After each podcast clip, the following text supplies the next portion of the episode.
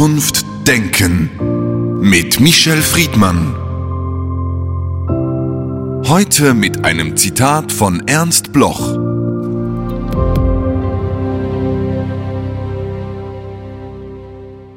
Die Sehnsucht scheint mir die einzige ehrliche Eigenschaft des Menschen. Michel Friedmann, wenn ich das Wort Sehnsucht höre, verknüpfe ich das oft auch mit dem Wort Leiden. Ist Sehnsucht ein Leidensphänomen? Das ist interessant. Sie sollten mit Ihrem Psychotherapeuten darüber sprechen, denn viele Leute können auch Sehnsucht mit etwas sehr Süßem, sehr Angenehmen, etwas äh, sehr Positivem verknüpfen. Das heißt, die Gefühle, die mit dem Gefühl der Sehnsucht gekoppelt sind, haben etwas mit dem Inhalt der Sehnsucht und mit dem Erreichen der Sehnsucht zu tun.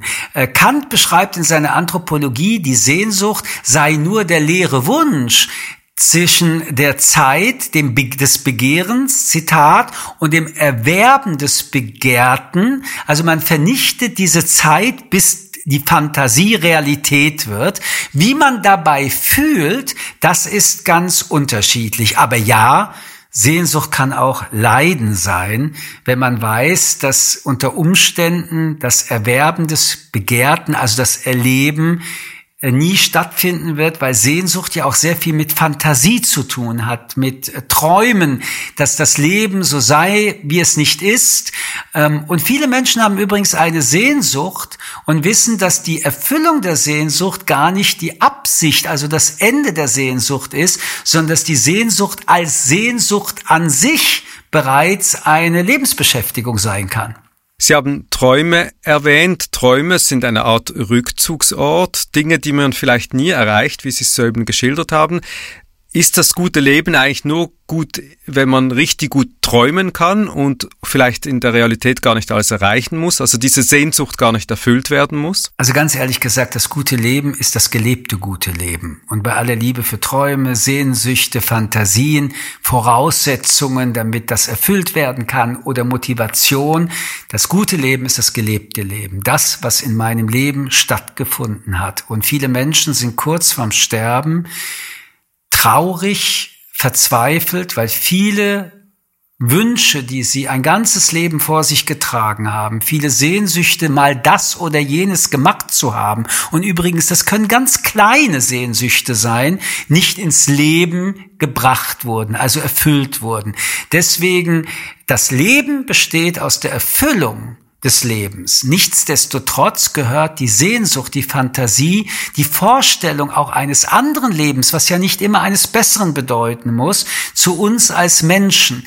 Äh, unser Gehirn, unsere Gefühle, unsere Bedürfnisse, wir können nicht alles immer erfüllen und lagern die nicht erfüllbaren oder heute nicht erfüllbaren dann doch noch als Sehnsucht in unserer Kartei ab, damit wir sie jedenfalls nicht vergessen, weil eine Sehnsucht, die ich heute nicht erfüllen kann, darf nicht dazu führen, dass ich die Sehnsucht aufgebe, sondern dass ich sie so lange beibehalte, wie dann der Moment kommt in meinem Leben, wo es aus der Sehnsucht eine Erfahrung wird. Das wäre die optimale Situation einer gelebten, verwirklichten Lebenskonzeption findet aber natürlich nicht statt, denn wir müssen als Menschen immer wieder auf das meiste, auf vieles, auf einiges jedenfalls verzichten.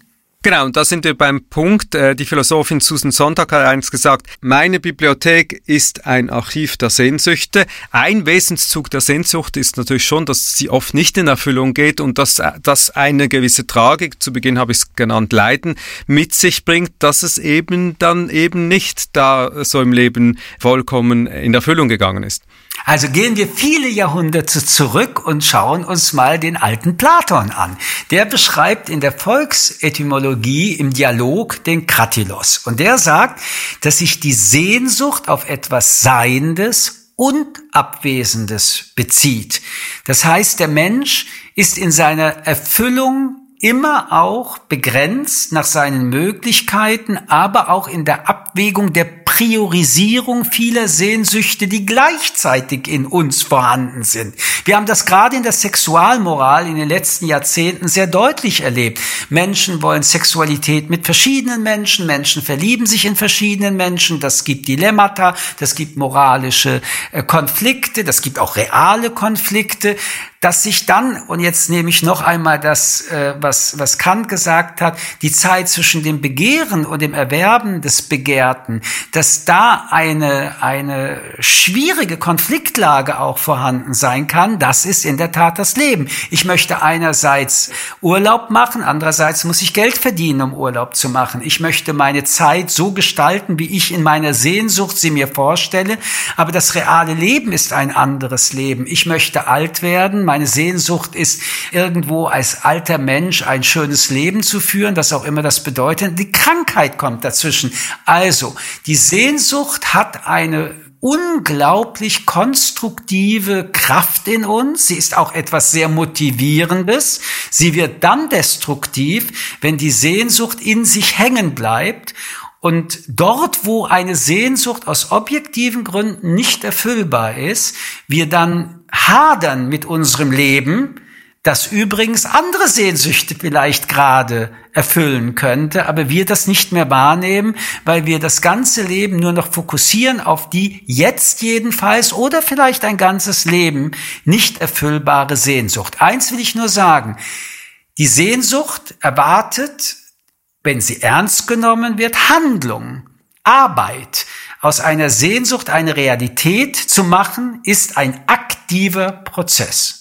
Genau, und im deutschen Idealismus schildert sich das ja auch wieder. Fichte und Schelung fassen äh, die Sehnsucht sozusagen als schöpferische Kraft, wie sie es beschrieben haben, zusammen. Und Hegel spricht in der Phänomenologie des Geistes von einem unglücklichen Bewusstsein. Und diese Ambivalenz muss ja der Mensch dann ertragen. Und das ist real. Das heißt, die Sehnsucht in der Realität hat Einwirkungen auf die Realität. Also was ist der gute Mensch, der das ertragen kann, der angespornt wird, der kämpft, der versucht, alles zu erfüllen?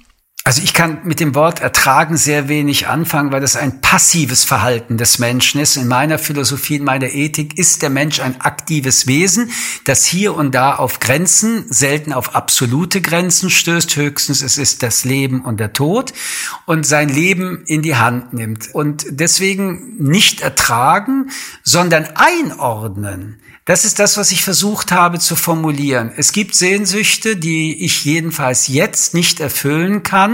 Nun kann ich mich mit meinem ganzen Sein darüber grämen, traurig sein, fast verzweifeln, jedenfalls das Gefühl haben, das Leben, das ich lebe, ist nicht das Leben, das ich leben will, weil diese eine Sehnsucht so eine Größe bekommt.